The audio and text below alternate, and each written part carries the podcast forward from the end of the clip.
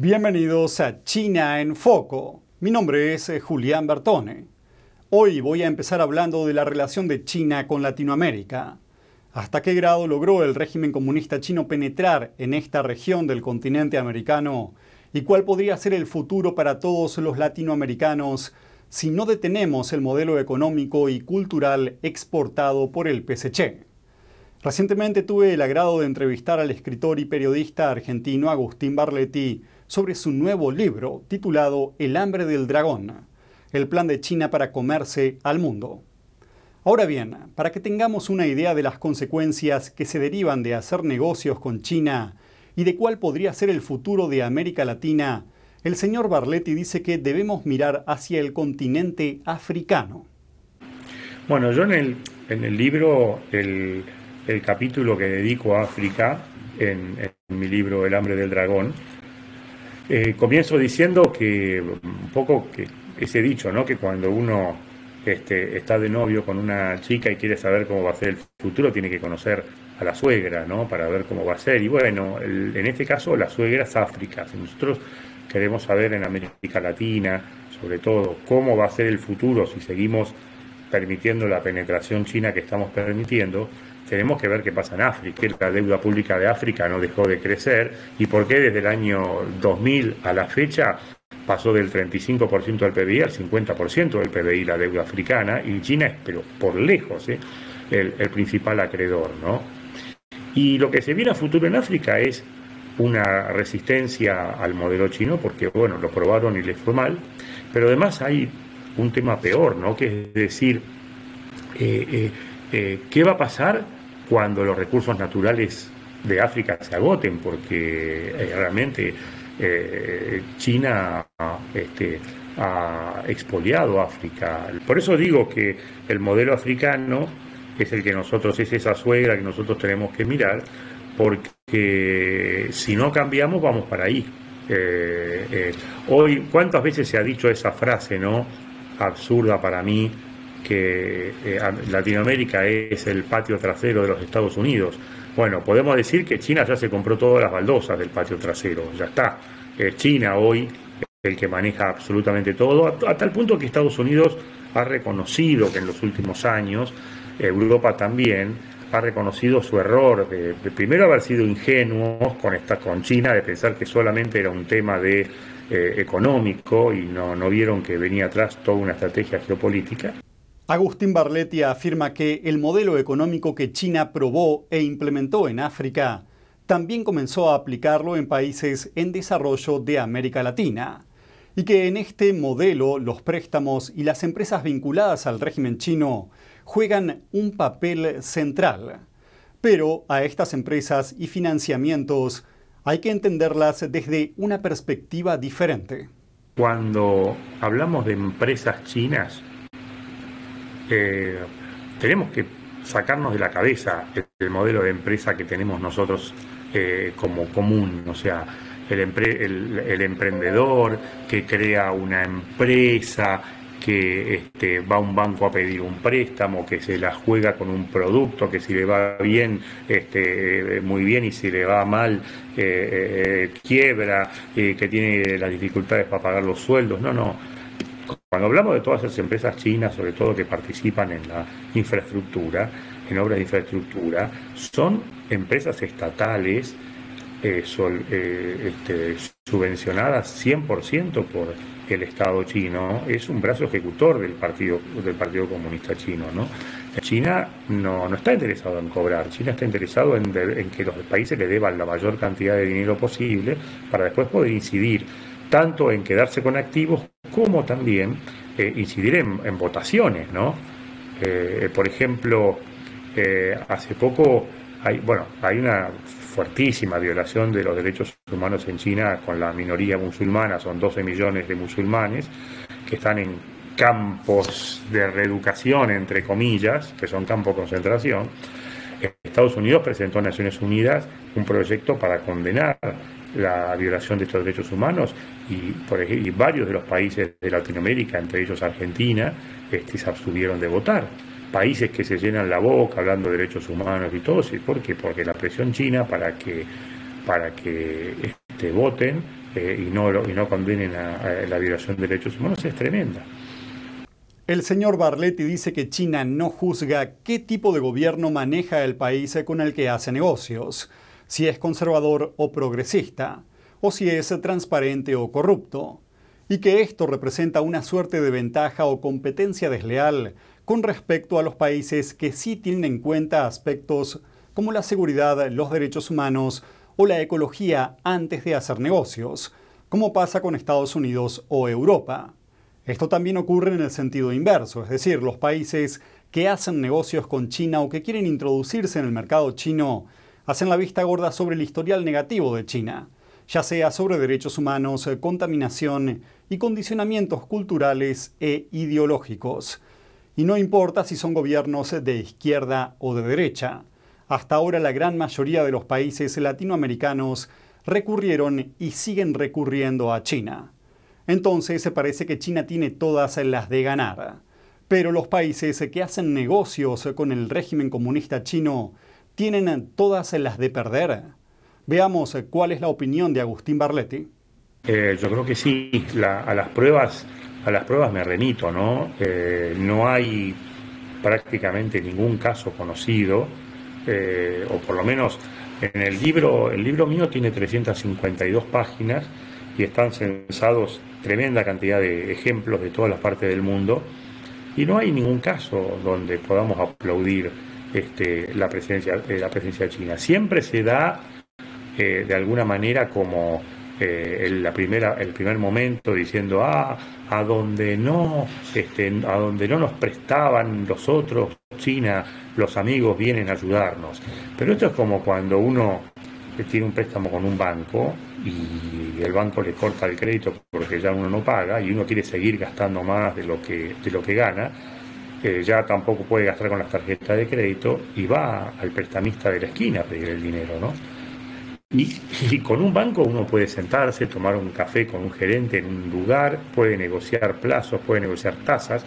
El prestamista de la esquina es el que viene, patea la puerta de tu casa, entra, te lleva el combinado de música, se lleva este, los muebles o te lleva el auto, ¿no? Y eso es lo que está pasando en muchísimos países del mundo hoy. A ver, para China, cuando el país está eh, más desesperado por fondos, mejor eh, y además, así volvemos a hacer la analogía con el Fondo Monetario. En el Fondo Monetario todo está en actas, todo figura en actas, todo hay votaciones para ver si se le da tal a, un país un préstamo en el banco, en el, también en el Club de París. Eh, hay vetos de los países para no, financiar, las recetas que se, hacen también están todas por escrito. Lo de China es todo turbio, o sea, no, no se conoce nada. Es más, el secretario general del Partido Comunista Chino a sola firma y sin pedirle permiso a nadie por estatuto le puede prestar el dinero que quiera a cualquier país y nadie le puede decir nada. O sea, viene la diferencia, ¿no? Entonces, cuando, cuando el gobierno es más corrupto, mejor para China, porque es más fácil para ellos entrar y, poder hacer, este, eh, eh, o sea, poder ejercer esta política. Pero aún así, y a pesar de este panorama tan sombrío, para Agustín el régimen comunista chino está destinado a perder y en última instancia a derrumbarse. Por eso no se pierdan en nuestros próximos programas, donde iremos compartiendo más de esta extensa entrevista, donde el periodista y escritor Agustín Barletti nos cuenta más sobre las investigaciones que realizó para su libro recientemente publicado y titulado El hambre del dragón el plan de China para comerse al mundo. Hablaremos sobre países en particular, como México, Argentina, Perú y Ecuador. Y veremos hasta dónde y de qué manera penetró China en todos ellos.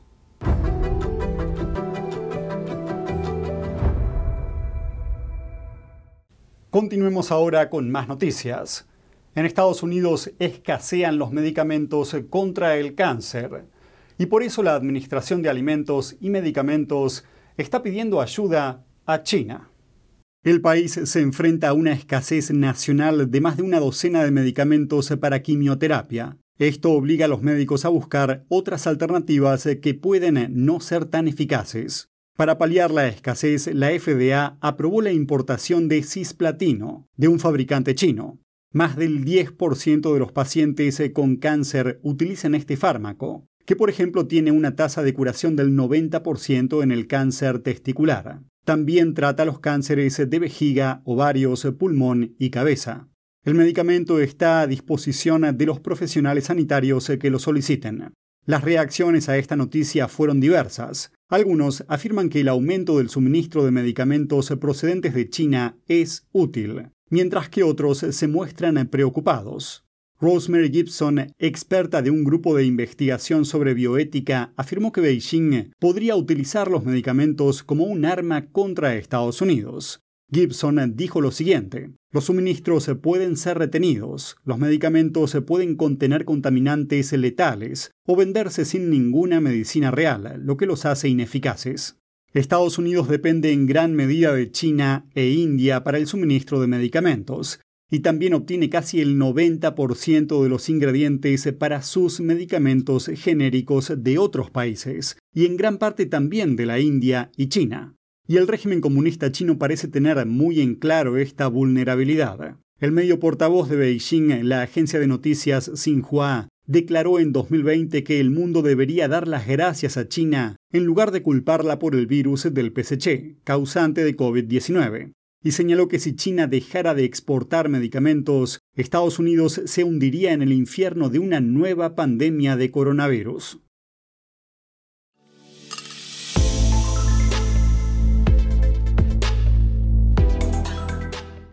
Miles de creadores de contenido de TikTok podrían haber facilitado información sensible al Partido Comunista Chino, como por ejemplo sus números de seguro social TikTok ahora se encuentra inmersa en otra polémica. Un legislador estadounidense pide que se investigue al CEO de la aplicación por cometer perjurio. Miremos lo que está pasando. El director ejecutivo de TikTok, Joe Chicker, afirma que los datos de los usuarios estadounidenses nunca fueron almacenados en China, hizo el comentario bajo juramento durante una audiencia en la Cámara. American data has always been stored in Virginia and Singapore in the past, and access of this is on an as required basis as by engineers globally, who? by engineers for business purposes. Pero ciertos informes dicen lo contrario. Se afirma que el gigante de las redes sociales almacena números de seguridad social y números de identificación fiscal de usuarios estadounidenses en servidores con sede en China. Esto significa que los empleados de ByteDance, la empresa matriz de TikTok con sede en Beijing, podrían acceder a datos confidenciales. Los influencers de TikTok deben cargar estos datos en la aplicación para cobrar sus ganancias. You have to understand that any type of technology or uh, businesses that are put into China or used or purchased from China are weaponized against the free world. They are weaponized against Americans. Los números de seguridad social son identificadores legales fundamentales para los estadounidenses. Gran parte de los datos más confidenciales de sus titulares están ligados a ellos, como registros fiscales y el seguro médico. Además, pueden utilizarse para solicitar préstamos. El robo de este número puede conducir fácilmente al fraude, pero sustituir un número de seguridad social vulnerado es un proceso difícil. Los usuarios estadounidenses entrevistados al respecto afirman que desconocían sobre esta filtración de información. Una estrella de las redes sociales, Zach Fairhurst, declaró a Forbes que los datos de los usuarios estadounidenses solo deberían almacenarse en Estados Unidos. Por otro lado, otra influencer de TikTok expresó que considera que los beneficios de TikTok superan los riesgos. La violación de la seguridad de los datos es una gran amenaza para la seguridad nacional ya que la información altamente sensible puede convertirse en un arma. El problema también se extiende más allá del territorio estadounidense. Un ex ejecutivo de ByteDance dijo al Wall Street Journal que la compañía estuvo apuntando a activistas en Hong Kong desde 2018 utilizando información personal muy similar. La eterna belleza de la pintura realista al óleo. Magnífica expresiva e inspiradora. El sexto concurso internacional de pintura figurativa de NTD, guiado por la pura autenticidad, belleza y bondad, lo invita a unirse con nosotros en un viaje de retorno al arte tradicional. Premio de oro, 10 mil dólares. Para más detalles, visite oilpainting.ntdtv.com.es. El secretario de Estado de Estados Unidos, Anthony Blinken, vuelve a planear una importante visita a China. Un funcionario afirmó que viajará a China en las próximas semanas, casi medio año después de haber cancelado un viaje previsto al país.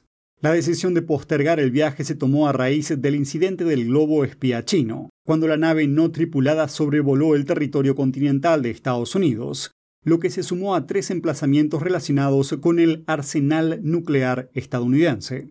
La noticia del nuevo viaje de Blinken se produce mientras Washington trabaja para restablecer la comunicación con Beijing, especialmente en las conversaciones sobre defensa, y después de que el presidente Joe Biden describiera un descongelamiento de las relaciones entre estas dos mayores economías del mundo.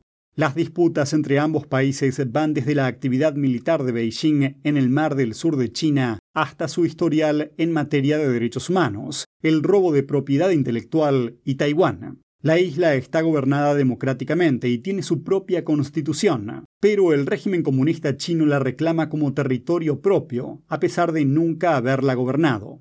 El funcionario habló bajo condición de anonimato y no dio detalles sobre el calendario de viaje de Blinken. El Departamento de Estado tampoco quiso confirmar ningún plan. El portavoz adjunto Vedant Patel señaló, el secretario no tiene ningún viaje que anunciar. Como dijimos anteriormente, la visita a la República Popular China se programará cuando las condiciones se lo permitan.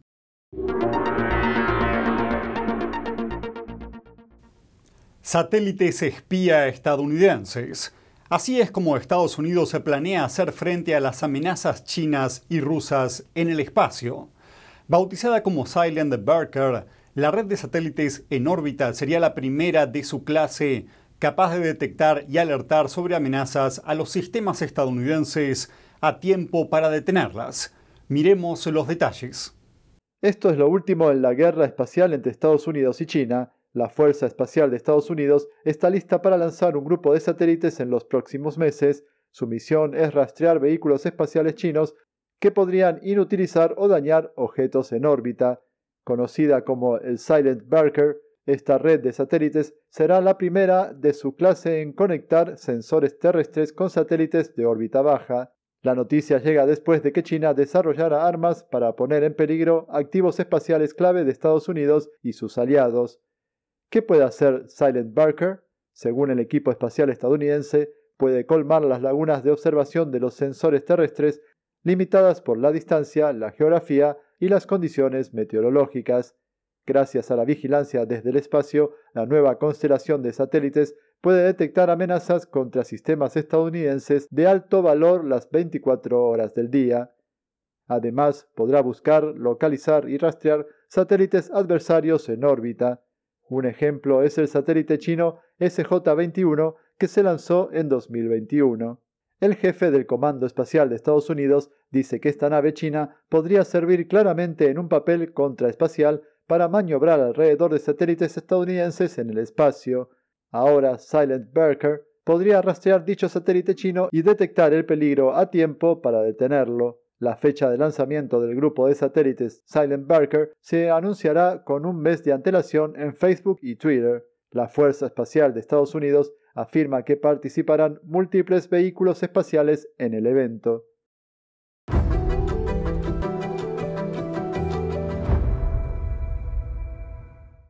La agresión china en el Indo-Pacífico va en aumento, pero legisladores estadounidenses de ambos partidos están trabajando juntos para crear un nuevo grupo de trabajo para contrarrestar la influencia del Partido Comunista Chino en la región. Miremos los detalles del anuncio. Juntos estamos lanzando el grupo de trabajo bipartidista para el Indo-Pacífico para mostrarle al Partido Comunista Chino y al mundo que no jugaremos sus juegos ni les daremos una pulgada de la región. El miércoles, los legisladores de la Cámara crearon el Grupo de Trabajo para el Indo-Pacífico, diseñado para contrarrestar la agresión china en la región. El grupo de trabajo consta de 14 representantes, 7 demócratas y 7 republicanos, Varios miembros representan territorios insulares de Estados Unidos en el Indo-Pacífico. Un grupo de 14 miembros igualmente equilibrado, con perspectivas de sus diversos comités, que agrega experiencia de todos los lados para examinar la influencia maligna del Partido Comunista Chino en las islas del Pacífico. Esto debería decirles algo sobre lo importante que es este tema para todos los estadounidenses. El grupo de trabajo se reunirá para supervisar los territorios estadounidenses en el Indo-Pacífico. También dará recomendaciones de política para promover los intereses estadounidenses en la región. Belina Weisskopf de NTD asistió al anuncio del miércoles y habló con el miembro del grupo de trabajo James Moylan de Guam.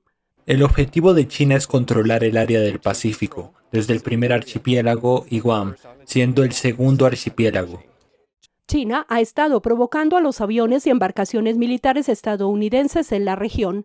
El sábado, un barco de la Armada China en el estrecho de Taiwán se cruzó bruscamente en el camino de un destructor estadounidense, obligando al barco estadounidense a reducir la velocidad para evitar una colisión. El portavoz del Consejo de Seguridad Nacional de la Casa Blanca, John Kirby, comentó el lunes sobre la posible colisión. Somos una potencia del Pacífico, no iremos a ninguna parte, tenemos compromisos serios en esta parte del mundo. Cinco de nuestras siete alianzas de tratados están en el Indo-Pacífico. Agregó que Estados Unidos vuela y navega en aguas y espacios aéreos internacionales, lo cual no le da a China razón alguna para su agresión. A lo largo de la historia, las personas de fe han sido puestas a prueba para defender sus creencias, y el siglo XXI no es la excepción. Pero en un mundo modernizado hay una batalla que no solo busca destruir a los creyentes, sino a cada persona. Porque hay mensajes que dan un gran lugar a confusión y que terminan siendo un diálogo con el mal. What we are called upon is to have is to tell the truth, to stand for the truth no matter what. Otherwise, we're going to see a period of darkness like we have never seen before.